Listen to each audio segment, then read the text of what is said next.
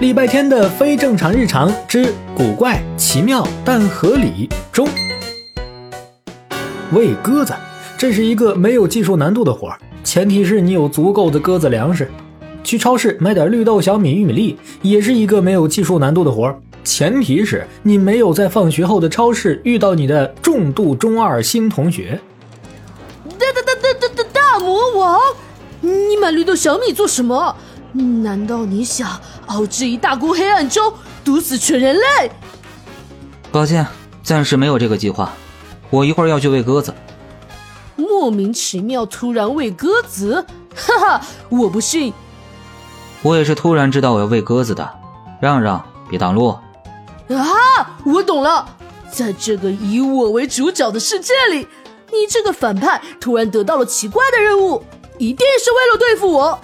然后我就会经历重重磨难，将你斩首示众。最终，我会戴上荣耀之冠，成为无敌战神。啊，人呢？人家在跟你说话，你听都不听完就跑掉，也太没礼貌了吧！礼貌是大魔王必备的品德吗？显然不是啊。礼拜天单手推着购物小车，走得毫无负担。买完东西出来的时候，天还没黑，夕阳染红了天边。但是礼拜天没心情欣赏美景，他跑到一棵无人的大树下，然后愣住了。鸽子呢？我鸽子呢？说好了在这儿等着的呀。虽然我们有阵子没见了，但你张口就叫哥哥，也太不矜持了。这熟悉的粗狂猛男音，这熟悉的霸道总裁感，这熟悉的让人脚趾抠地的尴尬台词。除了那只蓝毛鹦鹉，还能是谁呀？礼拜天一边解释一边四处张望。谁叫你哥哥了？我找我哥。嗯，别说了，哥都懂。你懂个溜溜球！礼拜天边说边不耐烦的朝他扬了扬那只拎着一口袋五谷杂粮的手。谁知那装了粮食的口袋没系紧，他一扬手，粮食撒了一地。这一撒，让蓝毛鹦鹉的眼睛都亮了。